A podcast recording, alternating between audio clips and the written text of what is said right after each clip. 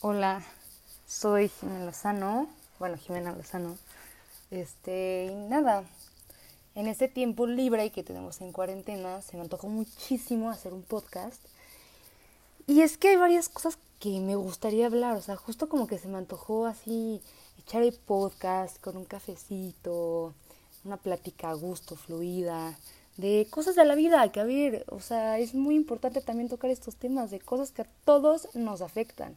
Y justo siento que, a ver, yo tengo como opiniones muy firmes en algunos en algunos temas y pues sí, al final de cuentas se me antojó como expresarlo. Obviamente, a ver, puede ser que ahorita alguien me esté escuchando y vaya a decir, esta tipa está loca. O sea, no estoy ni tantito de acuerdo con lo que me está diciendo y es válido. O sea, no te hace ni mejor ni peor persona. Al contrario, si no estás de acuerdo con lo que yo voy a decir ahorita, pónmelo, de verdad. O sea, no me molesta y estoy súper abierta a la discusión y el diálogo, de verdad. Pero yo ahorita lo que voy a decir también es súper fundamentado en mi, en mi vida, en mis experiencias, mis opiniones, este, únicamente en eso. Pues es válido que surjan comentarios de gente que me diga, oye, la neta, no, no me late esto, esto no estoy de acuerdo, este, no voy a consumir tu contenido y está bien. Pero yo de lo que hoy quería hablar es que la verdad no sé si titularlo amor propio, este, body positive, no sé, no sé, va un poquito, se van moviendo por ahí los temas, pero es más bien como, quiero empezar hablando también un poco de mí, como este camino por el cual yo obtuve mi paz. O sea, el camino que tuve que hacer para lograr la aceptación, mi aceptación. Entonces, pues nada, esta historia empieza cuando yo tenía como seis años y yo siento que en una edad temprana tú inconscientemente empiezas a notar lo que está bien y lo que está mal en una sociedad. Es decir, tú estás así, un domingo en familia, todos están comiendo, después se van a ver una película o estás en tu casa y escuchas a tu hermana decir, ay no, me acabo de comer una pizza, tengo que hacer dieta, estoy gordísima. O no sé, este, estás viendo la tele y sale un anuncio de BioShaker. O ves tus programas de cuando eres chiquito, las caricaturas, eh, los programas como Soy 101, Victorious, este, Hannah Montana, todos esos, que te muestran cierto tipo de adolescentes, cierto tipo de personas que son socialmente aceptadas. Y entonces tú creas conceptos inconscientes, repito, de lo que está bien y lo que está mal en una sociedad. Entonces a mí me pasaba, o sea, yo cuando era chiquita era una niña con un sobrepeso y yo veía a mis amigas, o sea, cuando yo tenía seis años, y veía a mis amigas y yo decía, es que a ver, yo no formo parte de eso. O sea, ellas y yo nos vemos totalmente diferentes. No formo parte de ellas. Y ellas inconscientemente también me hacían saber que yo no formaba parte de ellas. Yo no era como ellas. Entonces, tu autoestima empieza a cambiar. O sea, tu autoestima se ve afectado por estas circunstancias. Por ejemplo, yo igual, como por la misma edad, este, tomé jazz. Y, a ver, un paréntesis muy grande, yo considero que hacer ejercicio sí es muy importante en la vida de cualquier persona, pero a un nivel más como de agradecimiento. O sea, cuando tú haces ejercicio, sí, si tu objetivo es tener el cuerpazo y el abdomen y no sé qué, perfecto, adelante, síguelo haciendo, excelente, no está mal. Pero como yo lo veo, es también un momento como de agradecimiento a Dios, al universo, a lo que tú quieras. Decir, oye, gracias. O sea, hay gente que está en un hospital, que no tiene piernas y se muere de ganas de correr. Y tú sí las tienes, aprovechalo. O hay gente que ahorita está en el hospital entubada, no puede respirar bien, pues te aprovecha y corre y nada y bailas, todo, o sea, aprovecha lo que hoy tienes, porque justo la salud, eh, si quieres luego puedo hablar de esto, pero la salud es de las cosas que más damos por sentadas. Y no, en realidad es una incertidumbre gigante, o sea, tú hoy tienes salud, naciste con salud afortunadamente, pero no sabes qué va a pasar en un año, en dos, en tres. Entonces es algo que tienes que cuidar. Pero bueno, cerrando ya hay paréntesis. A mí me metían a hacer ejercicio desde chiquita. Y este, pues nada, yo hacía jazz y entonces teníamos como el festival de jazz y un día se acercó conmigo la Miss y me dijo como, oye, este, van a ser ombligueras, porfa mete la panza para que no te veas diferente, textual, a una niña de seis años. A la fecha, o sea, imagínense el impacto que ese comentario causó en mi vida, que a la fecha me acuerdo, o sea, es algo, realmente hay que ser cuidadosos con las palabras que decimos. También otra situación, o sea, del estilo, ¿no? Es en la escuela en la que yo estuve, como en kinder y en primaria, te hacían, o sea, te pesaban enfrente de todos. No me pregunten por qué, pero te pesaban enfrente de todos. Y entonces todo el mundo, cuando te pesaban, si eras una niña con sobrepeso, como era mi caso, se acercaban a la báscula y querían ver cuánto pesabas. Y entonces a mí esa situación no me dejaba tranquila. O sea, yo sabía que los días en donde iban a pesar, yo me tenía que esconder al baño, porque yo sabía que yo tenía sobrepeso, aunque no lo dijera, y no quería que la gente se diera cuenta de eso, no quería exteriorizar, en ese entonces lo veía como un problema, no quería exteriorizar mi problema, no quería. Entonces, crecí como con un poco este concepto de no soy aceptada en una sociedad, por lo tanto, ¿por qué me tengo que aceptar yo? Si yo no cumplo con los requisitos de lo que yo veo que está bien, entonces, si yo, si yo estoy mal, ¿por qué, ¿por qué me tengo que aceptar a mí? ¿Por qué? Entonces, mi autoestima obviamente bajó muchísimo, muchísimo. Y ya pasó el tiempo, llega sexto de primaria. Y pues ahí es una edad también complicada porque es la pubertad, o sea, bueno, vas entrando a la pubertad. Entonces es un poco como de tratar de encontrar quién eres. A esa edad también no puedes formar un criterio fuerte de cómo es tu personalidad o qué te gusta o no, porque al final de cuentas lo que es aceptado es ser una más de montón, es ser la versión 8 de la primera, o sea, de verdad no es como que tú ahí fundamentas y ya crees, no, estás justo en la búsqueda de la identidad. Entonces, yo en sexto de primaria un día llego llorando con mi mamá, desesperada, y le digo, ma, ya no aguanto, o sea, me veo en el espejo, no me gusto, no me quiero, no estoy a gusto con quien soy, por favor, llévame al nutriólogo. Pero es que, de verdad, o sea, no se imaginan cómo llegué llorando. Y X, a ver, yo también, otro paréntesis. Si tú vas al nutriólogo y te ponen dietas y quieres bajar de peso, se vale, ¿sabes? O sea, al final de cuentas, el amor propio no es más que hacer las cosas con las que tú te sientas feliz con quien eres, con lo que haces, con lo que piensas, con lo que con la persona que eres. Estar feliz. Entonces, si para ti esa felicidad está en no sé, ir al nutrólogo y sentir que bajaste de peso y así, excelente, hazlo, hazlo. Pero por ejemplo, a mí me pasó, o sea, que lo llevo a un extremo. Fui con una nutróloga increíble, la verdad, Susi, no sé si estés escuchando esto. Sí, sí, te mando un beso gigante. Y la verdad, Susi, o sea, mi nutróloga, excelente. O sea, yo de verdad no pude haber pisado un mejor consultorio. Me daba dietas súper equilibradas. Este, la verdad sí logré bajar de peso, pero era, o sea, a un ritmo tranquilo. O sea, ningún cambio drástico, mi cuerpo se fue adaptando al cambio, bla, bla, bla. Pero a mí me empezó a pasar algo muy chistoso a mí me pasaba que a pesar de que yo ya estaba, porque llegó un punto en donde yo ya estaba en el peso en que la sociedad te dice que tienes que estar, en el peso en donde ya eres considerada guapa, donde ya eres considerada flaquita, donde ya eres considerada estéticamente aceptable. Entonces yo ya me veía así. Pero a pesar de que yo ya estaba de cierta forma, no lo veía. O sea, yo me veía en un espejo y seguía traumada. O sea, yo me veía en un espejo y seguía viendo falta de autoestima, eh, una niña que nada más no estaba a gusto con su imagen, me veía fea, me decía cosas horribles, o sea, yo me acuerdo pararme en el espejo y decir, guácala, eh, qué asco. Me, o sea, era pararme en el espejo 10 horas, levantarme la blusa, ver, o sea, mi panza, no sé, 7 horas más, analizar el detallito y de verdad, o sea, era mi rutina diaria. O sea, echarme, o sea, echarme odio una hora y media en el espejo diciendo no me gusto, no me acepto, no me quiero, por lo tanto los demás tampoco lo tienen que hacer. Entonces, pero empezó a pasar algo también muy chistoso. Al momento en el que yo bajo de peso, más bien en el momento en el que yo bajo de peso, me empiezo a dar cuenta que la gente se me empieza a acercar.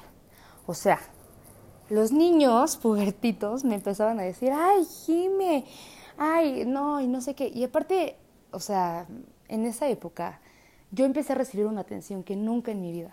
Yo me volví este, dentro de... Ah, porque aparte me cambié de escuela y en la otra escuela yo era como de grupito cool, ¿no? que está socialmente aceptado y que va a las fiestas y que no sé qué. Pero aparte recibí atención. Pero aparte me sentía parte de algo más grande. O sea, era por primera vez en mi vida parte de algo. Entonces yo decía, ok, entonces si para obtener esto, para formar parte de esto que es más grande que yo, tengo que estar flaca, lo voy a estar y no me importa. Yo, yo de verdad creé una relación con la comida espantosa. O sea, a nivel, yo antes de comerme una manzana, manzana, perdón, checaba en mi celular de que cuántas calorías tiene una manzana. Y entonces ya yo iba ponderando, ¿no? Decía como, puta, no sé, una manzana tiene 72 calorías. Bueno, entonces voy a tener que hacer esto de ejercicio. Y no sé, me pasaba que subía 100 gramos y eran 100 gramos que me lamentaba el año, de verdad. O, o sea, por ejemplo, una vez me fui de vacaciones con mi familia a Disney y todos, a ver, es Disney, obviamente te vas a comer la paleta de Mickey porque es deliciosa, o sea, de verdad es algo que tienes que comerte. Y yo no, o sea, todo ese viaje me, me viví así de que, de ensaladas. ¿Por qué? Porque yo puse mi valor en una imagen, en un físico, porque yo pensaba que eso es lo que me determinaba, que eso que yo proyectaba este, era lo que la gente aceptaba, que no me aceptaban a mí por quien era, sino la imagen de lo que yo les daba a entender que era. Entonces, crecí así y mucho tiempo lo hice, mucho, mucho tiempo. Hasta que llega un año, este, eh, sí, en quinto de prepa, me voy a estudiar a Canadá. Y salgo también un poco de mi zona de confort. Eh, me vuelvo a exponer pues a lo mismo, porque quieras o no, ya en México, o sea, ya aquí, yo ya había establecido como cierta imagen que yo quería proyectar, que yo quería que la gente viera. Y cuando me voy, pues vuelvo a ser un cero. Entonces es desde este proceso de cómo volver a formar parte, cómo no sé qué. Entonces era de verme guapa todos los días, no estar a gusto conmigo, pero tener que pertenecer. Y en este proceso, los horarios de comida eran diferentes. Y yo tampoco hice ejercicio, porque, a ver, era, era lógico. O sea, yo el ejercicio no lo veía como ahora, que lo veo como un medio eh, para agradecer a la vida por lo que tengo, sino lo veía como, ah, pues quiero el abdomen marcado, no sé qué, obviamente me harté. Entonces dejé de hacer ejercicio, no me preocupaba por lo que comía, porque, a ver, también viví un año, o sea, viví un año afuera de esta sociedad en donde si yo iba caminando en la esquina nadie me iba a reconocer, nadie me iba a criticar y nadie me iba a hacer una cara fea. Entonces yo sabía que si yo subía de peso, que si no subía de peso, que lo que sea, nadie me iba a criticar más que las personas que este año estuvieran. Pero yo sabía que al final de cuentas, salvo muy poquitas personas entre esas Lau, que ahorita hablaré de ella, yo sabía que, o sea, entre esas relaciones iban a ser efímeras, o sea, al final de cuentas no iba a ser una relación duradera y que pues si me criticaban o no me criticaban, a mí no me podía importar menos. Y entonces, por ese lado tuve como un alivio. Pero por el otro lado, también tenía esta presión de que, ¿sabes que No, tienes que regresar a México. O sea, no es el simple hecho de que, ah, ya, pues sabes que ya bajé de peso y si subo aquí no me importa. No. O sea, era el hecho de la presión de que, pero vas a regresar a México, o sea, vas a ir en Navidad, en Semana Santa y ya para siempre. O sea, no te puedes ver así. O sea, sí te tienes que cuidar porque vuelves a estar en esa sociedad, porque tienes que ser aceptada, porque tú ya te fuiste, entonces tú ya perdiste este plus, o sea, tú ya perdiste las amistades que pudiste conocer en un año. Y aparte, si tú regresas y no te ves como Jimena siempre se ve, no te van a aceptar porque no te van a querer, porque no vales si no te ves así.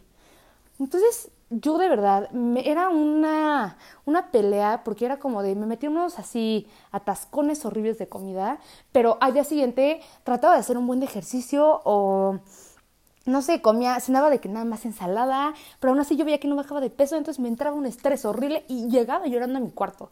Ese chiste es que uno de estos días yo llego así llorando, pero, o sea, despedazada, o sea, como que se me rompía el alma, se lo juro, llorando hacia mi cuarto. Mi roommate, que teníamos una relación excelente, la verdad me tocó la mejor roommate del mundo, se me queda viendo y me dice que, oye, ¿qué te pasa? Yo no puedo dejar de llorar, o sea, no puedo ni respirar. De esas veces que estás llorando como de, o sea, que no puedes ni respirar, así. Y entonces le digo, es que no, o sea, guácala, veme, me doy asco, o sea, me doy asco, veme. O sea, esta no es Jimena, así no soy, qué asco, esta no soy yo. Y entonces en eso nunca se me va a olvidar la cara de mi roommate. O sea, la mirada que me aventó fue como de súper compasiva, súper de déjame ayudarte, como una mirada que nunca nadie me había dado antes. Y me dijo, a lo mejor tú estás acostumbrada a verte de cierta manera. Tienes una imagen, un concepto de ti. Pero ahorita, en tu presente, sí eres la persona que está en ese espejo. Sí te ves así. Y así te tienes que querer. Y así te tienes que respetar porque vales lo mismo. Como el típico ejemplo de, de billete de 500, ¿no? Tienes un billete de 500. Si tú haces bolita el billete, si lo arrugas, si lo aplastas, si te sientas en él, sigue siendo un billete de 500. Sigue teniendo el mismo valor. ahí me quedó algo muy claro, que mi valor fue la primera vez que ahí entendí que mi valor no dependía de cómo me veía, que ese valor es algo que yo ya tengo. Entonces yo decía, si no depende de cómo me veo, pues de qué. O sea, no se me ocurre. Y, o sea, obviamente a partir de aquí tuve como una crisis emocional este, pasaron igual muchas cosas en mi vida. Y ese año también conocí a Lau, que les dije hace rato, que es como mi hermana, literalmente, es una persona que es mi hermana y que sé que sí está escuchando esto. Entonces conocí a Lau y Lau siempre fue como esta persona, como que yo necesité en mi vida, como la luz de mi vida, literalmente, o sea, siempre tenía los mejores consejos, las mejores palabras, bla, bla, bla. Y en una de esas, igual que me ve llorando desconsolada, me dice, a ver, no, tú eres una niña que vale demasiado y no te das cuenta. No dejes que el mundo se pierda ni un segundo de ti. Entonces yo ya tenía estas dos perspectivas donde yo decía, ok, o sea, hay gente que aunque yo no me vea de tal manera, me quiere por quien soy y que me dice que yo también lo tengo que hacer. Pero ¿cómo le hago? Regreso a México y obviamente me sigo, o sea, presentando como con estas situaciones de, saber, yo quieras o no, en Canadá había trabajado un poquito conmigo muy, muy, muy poquito, pero mínimo ya había tenido la noción de que mi valor no estaba determinado en un peso. Entonces, este, llego a México y otra vez los comentarios, o sea, que escuchas de diario, pero es que de todo mundo, y son comentarios súper inconscientes, pero comentarios de, ay, o sea, ves a tu amiga flaquísima, así, de que súper cuerpazo Bárbara de Regí 2.0, y te dice, ay, no, estoy gordísima. Entonces yo, o sea, yo los veía no, es que si tú estás gorda, pues yo qué, o sea, y aparte, esto es otro tema que igual en otro podcast me gustaría tocar. ¿Por qué también le tenemos tanto miedo a engordar?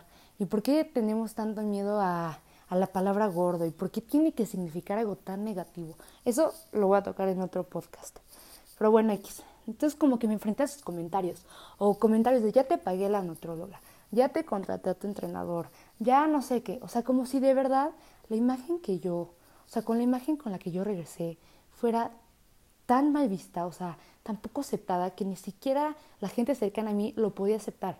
Entonces era como, aparte fue una decisión también personal, o sea, yo fui la que dijo, a ver, contrátenme esto, métanme al neutrólogo, no sé qué, o sea, como si yo también supiera que al regresar tenía que cargar esta consecuencia de que me tengo que ver así, porque si no, otra vez, ya, mi valor no, o sea, no existe es nulo, no.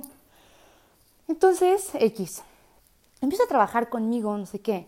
Y un día, justo dio la casualidad que en la escuela nos fue a dar una plática, una nutrióloga este, body positive, en donde ella, pues, expuso su punto que yo, la verdad, nunca nadie me había hecho pensar de esta forma.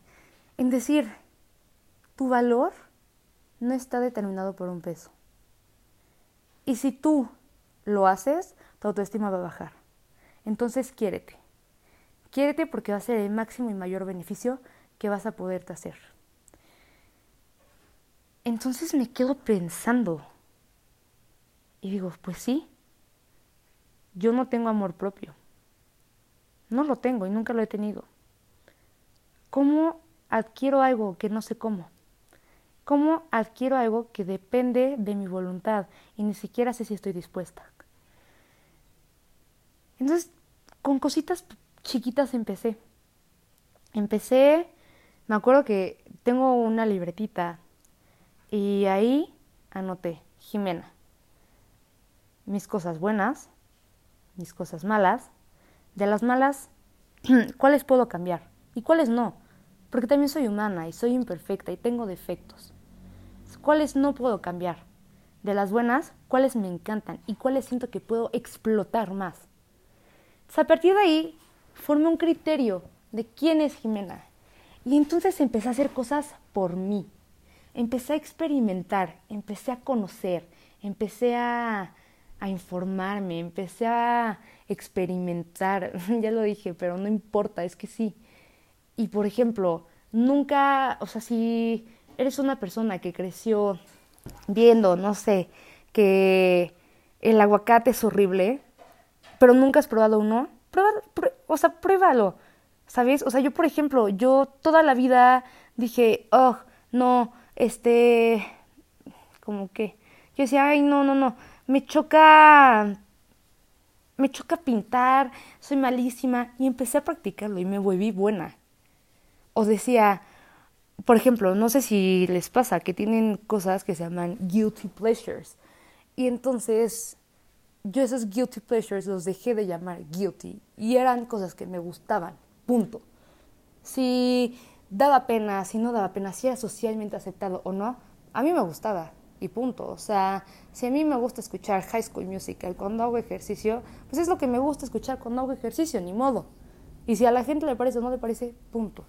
También otra parte muy importante para tú adquirir este amor propio es entender que eres un humano, por lo tanto eres imperfecto. Pero que estas imperfecciones no son malas como nos las pinta la sociedad. O sea, la sociedad de verdad te pone las imperfecciones como si fuera lo peor y que las tienes que tachar y, o sea, tienes celulitis, haz ejercicio y este te está yendo mal en la escuela, pues métete a 180 opciones. Hay un buen de opciones en las que tú puedes aprender. Y no sé, este, tienes problemas con tus papás, pues tú sé la mejor hija del mundo. No, no, no. O sea, justo las imperfecciones, tanto de tu contexto, tuyas, este, lo que tú quieras, son, la, son los que te hacen tú. Son, son los detalles que te hacen único. Si estas imperfecciones no existieran, no serías la persona que hoy eres, porque todos seríamos perfectos. Si, si, las imperfecciones no existieran, todos seríamos perfectos. Entonces todos seríamos iguales, todos seríamos iguales.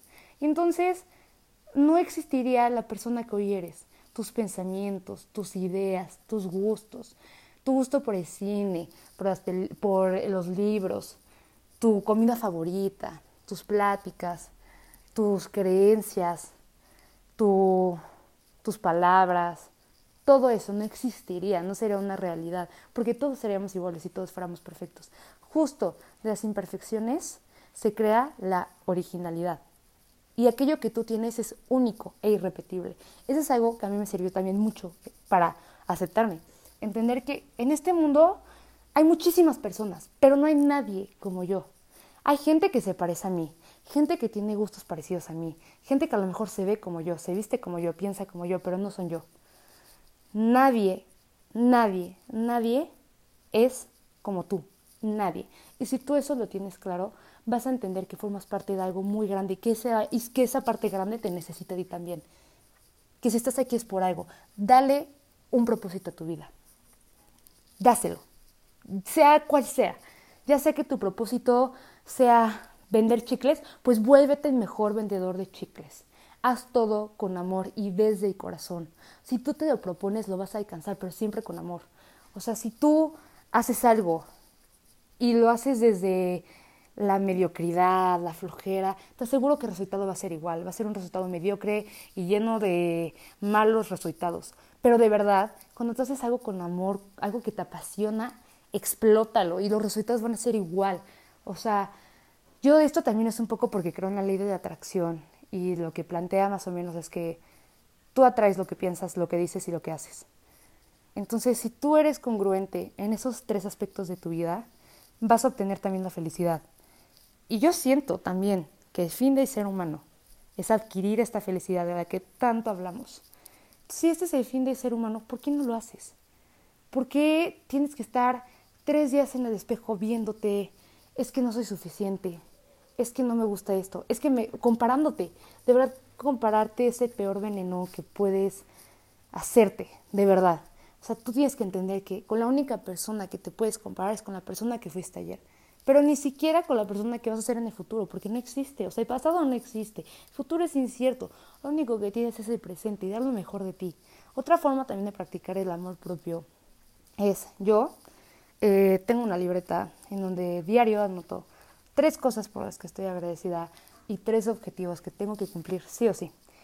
Eh, por lo que yo he visto, por lo que me he informado y por lo que he aprendido, si tú te pones objetivos diario, vas a incrementar tu autoestima porque te vas a dar cuenta de que eres capaz de lograr cosas, por muy chiquitas que sean.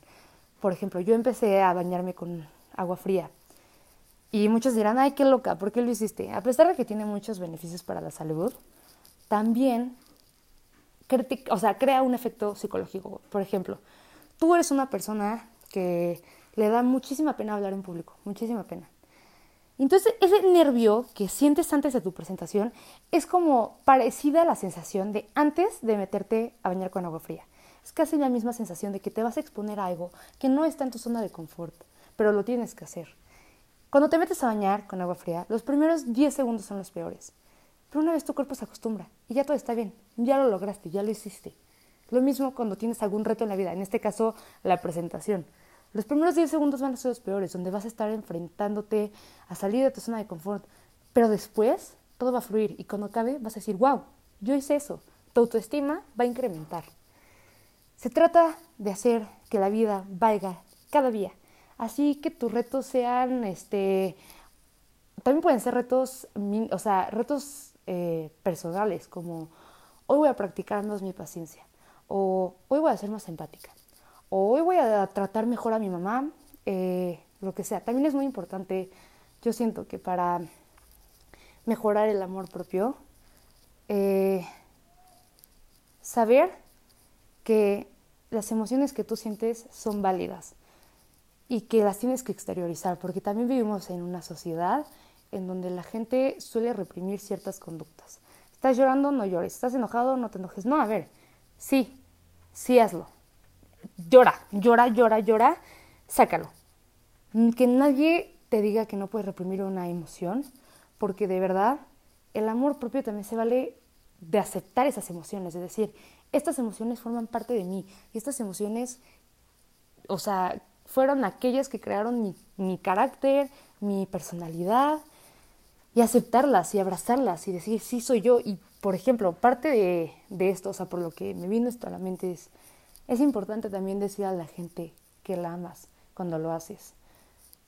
A tu mamá, Agradecele que te dio la vida, dile que la amas todos los días, nunca sabes cuándo va a la última vez. Aunque te hayas peleado con ella todo el día, en la noche, asegúrate todas las noches decir a tu mamá que la amas, a tu papá, a tus hermanos, a tus amigos, este, a la vida literal, o sea, la vida es de las cosas que más damos por sentado y hasta que no pasa una catástrofe, hasta que no pasa algo que realmente nos mueve, somos conscientes de ello. Y ese es un pensamiento que debería estar presente en nuestro día a día. Nadie tiene asegurado ningún día, nadie. Entonces, vive cada día como si fuera el último, pero entonces vive una vida llena de amor. O sea, si tú quieres el amor propio, sé amor, conviértete en ese amor que quieres recibir. No solamente se trata de yo me voy a amar, pero voy a tratar muy mal a los demás. No, se trata de me voy a amar, pero como me amo, voy a exteriorizar ese amor. Como me amo, voy a ser buena con los demás y voy a dar la mejor versión de mí, porque puedo hacerlo. Porque esas pequeñas actitudes, esas, esas pequeñas cosas que tú decides hacer por los demás, por ti, por quien tú quieras, van a crear que ese amor propio que tanto estás buscando sea muy fácil de obtener. O sea, lo vas a ver el día de mañana, en un año, en dos meses. Le vas a decir, wow, ¿a poco era tan fácil aprender a quererme?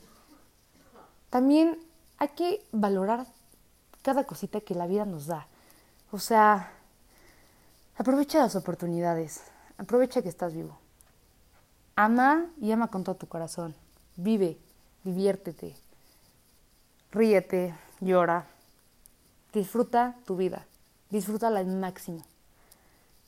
Y entiende que vida, o sea, también depende de tus creencias, pero tenemos que ser conscientes que lo único que ahorita sí tenemos cierto es que nos vamos a morir algún día.